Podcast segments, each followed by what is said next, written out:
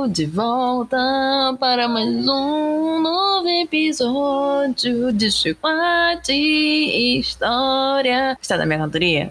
Uh, não. Só a fim de cantar um pouquinho pra vocês. I'm sorry. Sejam bem-vindos ao episódio 10 de Chocolate História. Ai, toda vez que eu falo chocolate, fantasma com chocolate. Oh my god, I miss chocolate so much. And estou aqui para fazer com que vocês não sintam falta de chocolate e nem de história. Tchau, pá! Gente, eu confesso que eu estou um pouco cansada hoje, estou com soninho, acordei cedo. Mas eu gostaria de desejar um bom dia, uma boa tarde, uma boa noite para você que está escutando esse podcast.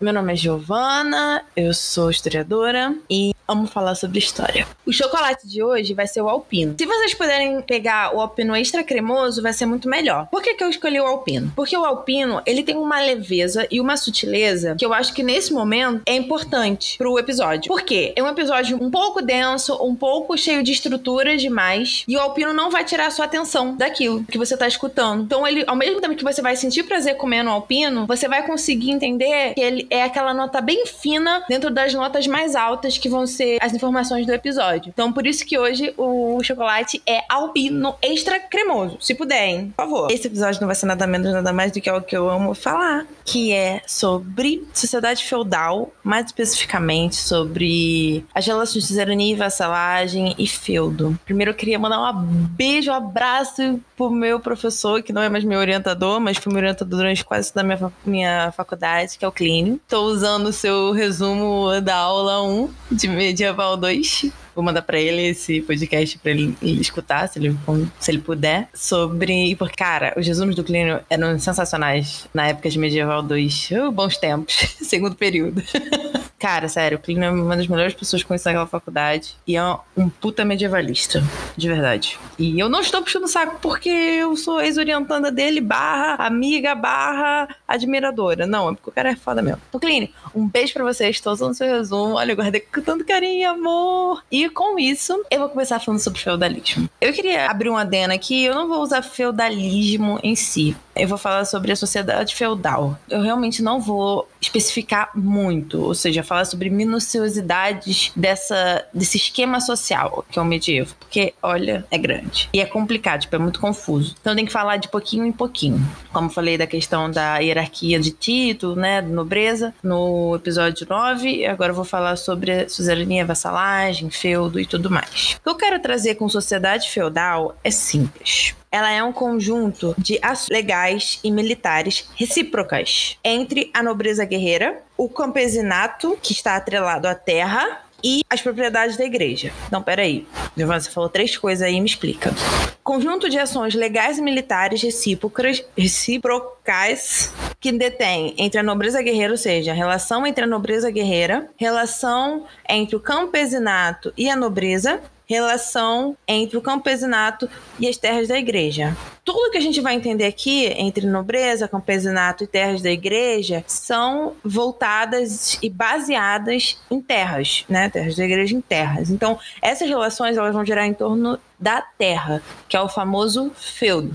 Então, é por isso que eu consigo resumir, entre aspas, tá, ok? Essa sociedade feudal, porque ela é direcionada a senhores, vassalos e feudos. Senhores aqui eu digo como nobres, como a igreja, vassalos como os camponeses, como os nobres mais baixos, vou chegar aí, e o feudo, que é terra, que é a base para essas três estratos, esses três estratos sociais, igreja, camponês e nobre, consigam se relacionar. É a terra tem a terra, eu consigo juntar esses três. Juntar no sentido de relação recíproca. E assim eu consigo mostrar para vocês que o conceito-chave da sociedade feudal, né, é esse. Só que eu não posso mostrar, aí eu vou entrar num. Vou até meio que citar aqui o Hilário Franco Júnior, do livro A Idade Média, Nascimento do, do Ocidente, que, que a gente não pode fundir senhorio e feudo como coisas que estejam juntas, não estão unidas, elas são separadas. Por quê? O senhorio é a base econômica do feudo. Então, o senhorio, ele dá a questão econômica ao feudo, que é a terra. E esse feudo, ele representa o poder ou a manifestação político-militar do senhorio. Então eu tenho esses dois que juntos têm uma relação muito cúmplice, mas que não dependem de si, que não estão grudados, mas que dão sentido um ao outro. Onde o senhorio tem a sua base econômica, tem a sua economia a partir da terra né, do feudo dele, e esse feudo vai representar para esse senhor a sua manifestação, né, o seu poder político militar dentro daquela sociedade. A gente consegue encontrar dentro da, da sociedade medieval regiões onde haviam senhores, regiões senhoralizadas, como ele diz, mas regiões não feudalizadas. Ou seja, eu tenho o senhor né? Eu tenho o nobre, tenho essa relação com o nobre e o camponês, ou o nobre mais baixo, mas não tenho o feudo. O feudo exclusivamente como terra. Então ele está querendo dizer que a relação de vassalagem e suzerania, né, essa relação de senhorio e de vassalo, ela consegue ocorrer sem ter uma terra ali, especificamente ali. Ah, é a terra que vai pautar isso unicamente. Não, não é. Maior, os maiores casos são sim baseados nos feudos, mas a gente tem casos onde não existe terra, onde não existe feudo, mas existe essa relação de suzerania e de vassalagem.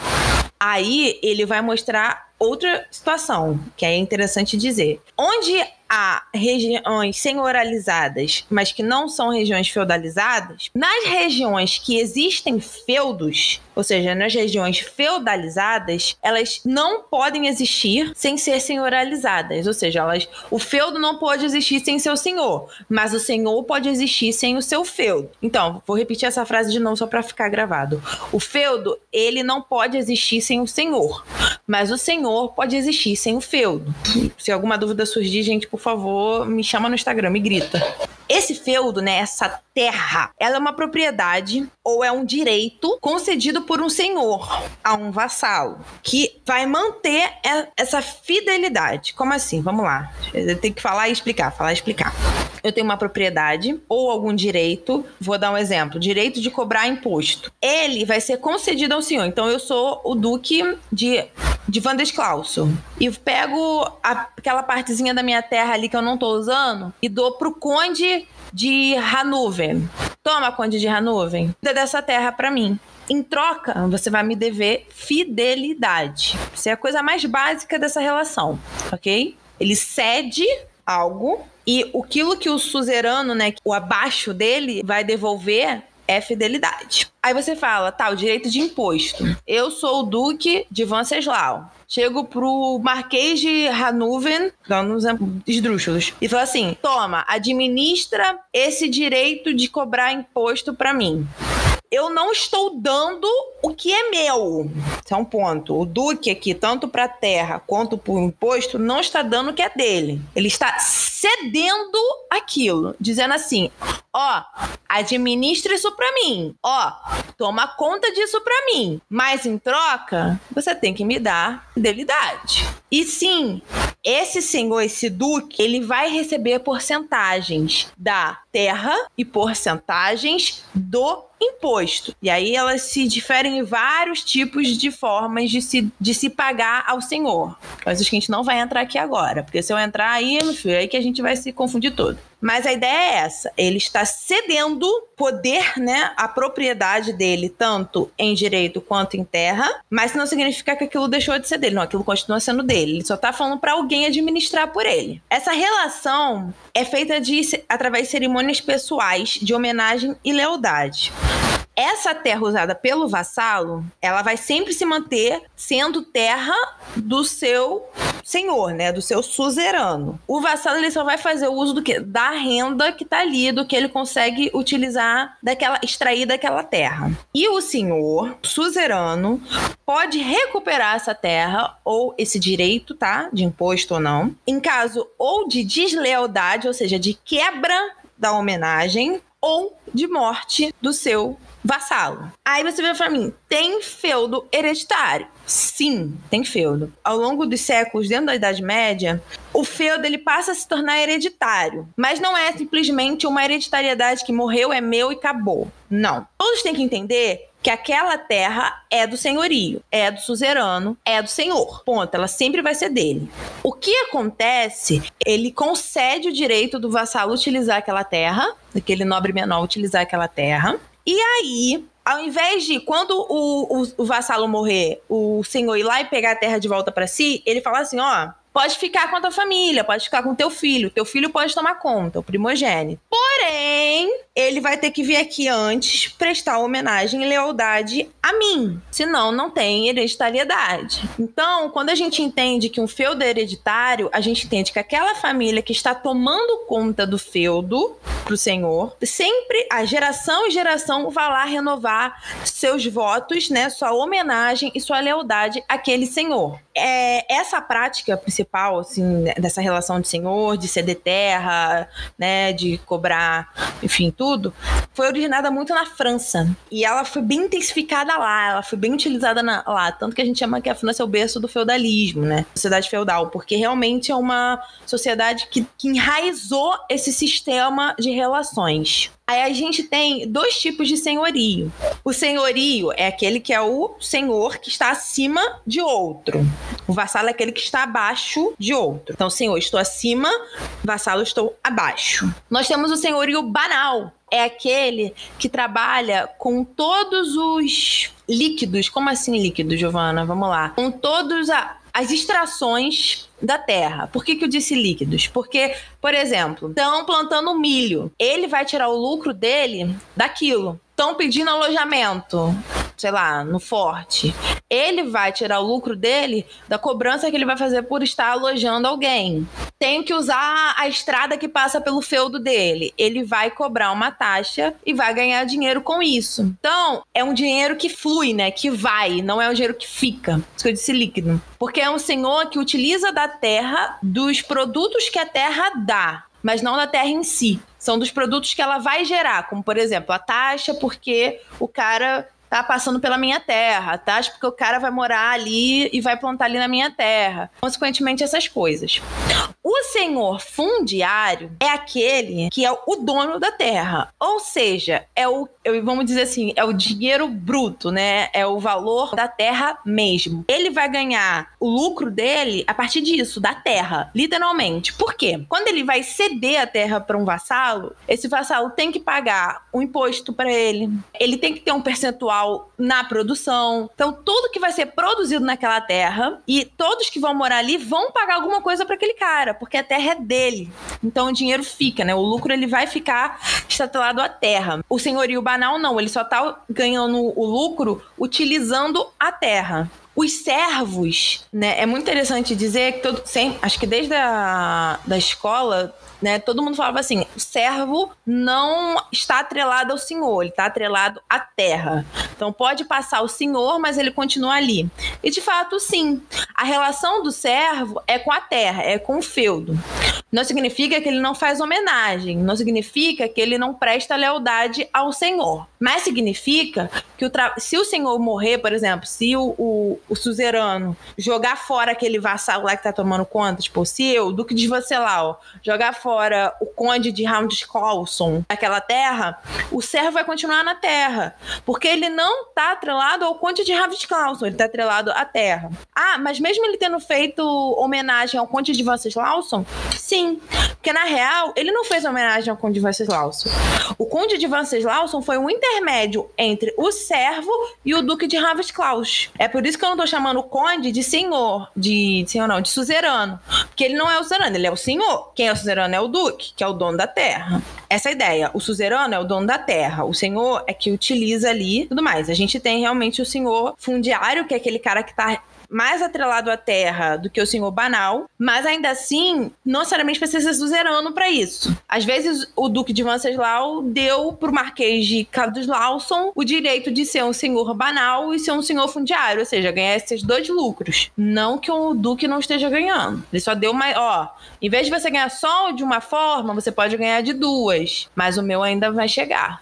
Agora nós vamos um pouquinho dessa relação. O suzerano, que é o que está acima, ele dá proteção, auxílio e doação do feudo. Essa é a função dele. O vassalo, que está abaixo, dá fidelidade, serviço militar e conselho. Esses são os deveres barra funções de, de, desses dois títulos. É uma relação mútua de troca de concessão onde há sim uma hierarquia vertical, mas há uma troca entre aquele que dá e aquele que recebe, e vice-versa, porque todos dão, todos recebem. O suzerano dá uma proteção, dá a terra, o vassalo dá a fidelidade, dá o serviço militar, mas recebe a terra. O suzerano recebe o quê? O serviço militar. Então, esses dois pontos, eles têm uma relação realmente de verticalidade, né, hierárquica, porém eles têm uma relação onde um dá e o outro recebe, e o outro dá e um recebe. Todos os dois recebem e dão algo. Então, como eu posso exemplificar isso? O rei, que é o suzerano. O rei, ele não é vassalo de ninguém, ele é suzerano. Aí nós temos o, vou dar o um exemplo, pegando até o, o, gancho do episódio 9 falando sobre os títulos nobiliários. O duque, que é vassalo do rei. O marquês, que vai ser vassalo do duque. Então, o duque vai ser suzerano do marquês, mas o duque é vassalo do rei. E assim sucessivamente. Por quê? É uma cadeia sucessiva, mas que tem tanto uma setinha para cima, onde temos vassalos, quanto uma setinha para baixo, onde temos suzeranos. Então, elas sempre vão existir. Foi o que eu falei, é uma troca mútua, onde um dá, o outro recebe, onde o outro dá e um recebe, assim sucessivamente. E elas são basicamente isso, são redes de relações e laços sociais de dependência entre diferentes estratos da sociedade. Eis dois homens à frente. Um que quer servir, o outro que aceita ou deseja ser chefe. Essa é uma frase que demonstra exatamente como que se dá a relação entre um senhor, entre suzerano e seu vassalo. É através desse vínculo pessoal que os dois vão criar um laço inquebrável. E ele tem três tipos de formas de se fazer isso, né? Essa cerimônia pessoal para formar as relações suzeranas e vassalas, as relações vassálicas, que é a cerimônia da homenagem, da fé ou da investidura. A homenagem, ela é uma cerimônia sem armas, onde o homem está descoberto, de, da cabeça aos pés, não está nu, mas está descoberto. E ele coloca as suas mãos nas do Senhor, que esse senhor vai fechar as mãos dele, na do vassalo, e assim vai dizer o seguinte: eu sou o teu senhor, eu te detenho. Você é o meu vassalo, você me pertence. Não estamos trabalhando aqui numa ideia de ah, é, é, é meu objeto. Não, mas de que a relação deles agora é essa, onde aquele é o maior e aquele é o menor dentro daquela relação. E nós temos também a declaração de vontade. Ela não é muito obrigatória, mas é comum. Que é o seguinte: o cara, né, o cara, o vassalo, ele vai e diz que se torna o homem do suzerano. Este aqui eu me torno o seu homem. E aí o suzerano chega e vai e aceita